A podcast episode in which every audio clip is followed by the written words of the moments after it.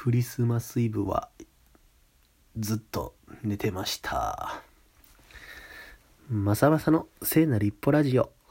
こんばんは、まさまさです。えーこの番組は聖なる一歩を取りためていく番組です。あなたの聖なる一歩を一押しできるきっかけになればいいと思っています。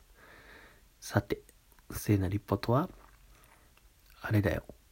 あの、初めてやることとか不安なこととか、新しいことにチャレンジするとかね、不安とか緊張とか恐怖とか、そんなものを抱えながらでも一歩踏み出していく行為のことを言います。はい。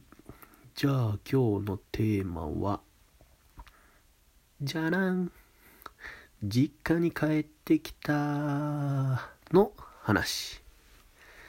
えー聖なる一歩を踏み出したっていうわけではないかもしれないけれども、まあ、実家に帰ってきてから気づきがあってまあそれでうーんまたあの変わっていこうと思えたような話をしていきます。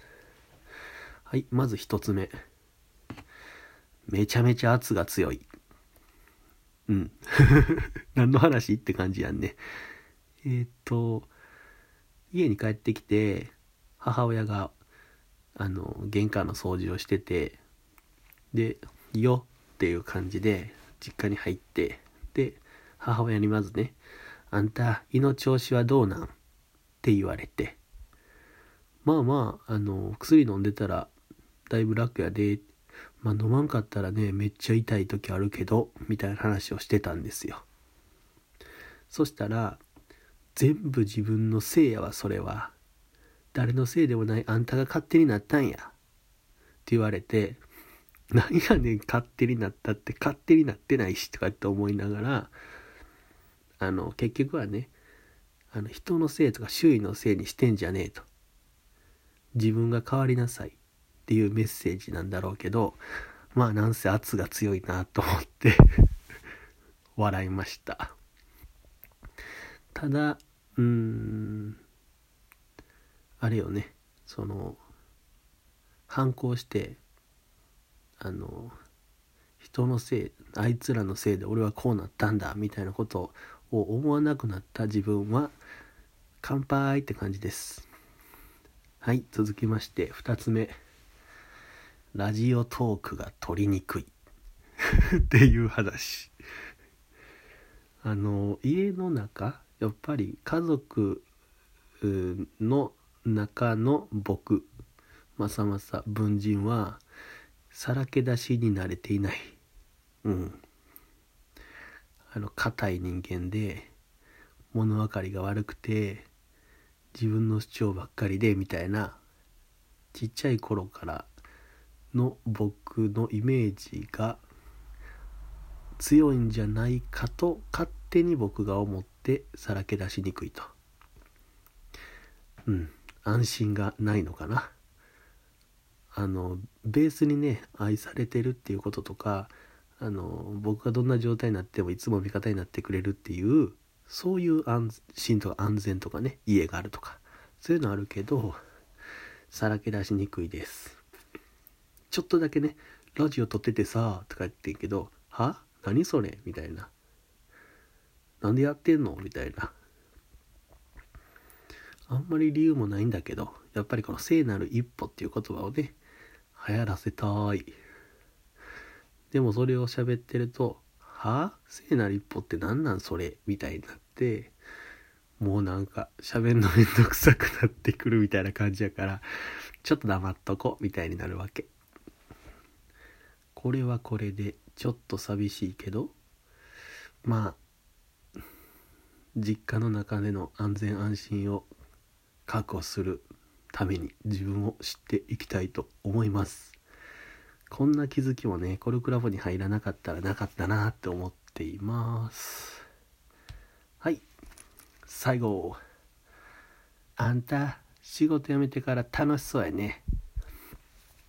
って言われました。やったー。うん。そう。周囲のね人にもいろいろ言われるんだけどまさまさ仕事辞めてからよう笑うようになったよなとかすごいいい感じだよねとか全然金ないねんけどそういう風に言ってもらう機会が増えててそれを実家に帰ってきて初日いや初日あの2日目の夕方夜だね母親が仕事から帰ってきた後に「あんた仕事辞めてからえらい楽しそうやね。ええ感じやん」って言ってきたんですよ。うん。全然会ってないのによう気づくなと思って。すごいっていう感じ。で晩ご飯は手巻き寿司を食べたんです。でえっ、ー、と僕5人家族なんだけど1人ね抜けてって抜けててというか、まあ、結婚して子供が生まれてるから別の家におってでたまたま僕と弟と4人揃ってご飯を食べてたんだけど昔のことを思い出しながらね「嬉しいわ」とか言って母親が言いながら飯を食って親父は「お前らにこうやって手巻き寿司をなんか巻いて渡したってたな」みたいなことを思い出を語りながら飯を食ってまあ幸せだったなとかって思います。えー、高校生とか大学生の頃は親父と母親と飯を食ってる時は喋ることがなくてね食器の音が聞こえる食卓な時間も多かったんだけど今日はケタケタね笑って話し声がいっぱい溢れる食卓でああなんか自分の状態がいいというか自分が楽しい状態でいると、まあ、周囲も楽しくなるだろうし楽しいっていうことを感じる何ていうの？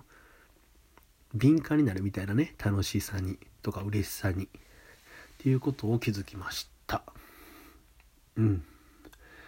なんか家に帰ってからの気づきはとてもいいことばかりで嬉しいです。自分がちょっと変化していってるのを感じるきっかけになりました、えー、明日は、えー、亡くなったじいちゃんとおばあちゃんじいちゃんとばあちゃんの墓参りに行きたいと思っています。はい最後まで聞いてくれてありがとう。今日はこの辺でまさまさでした。バイバーイ。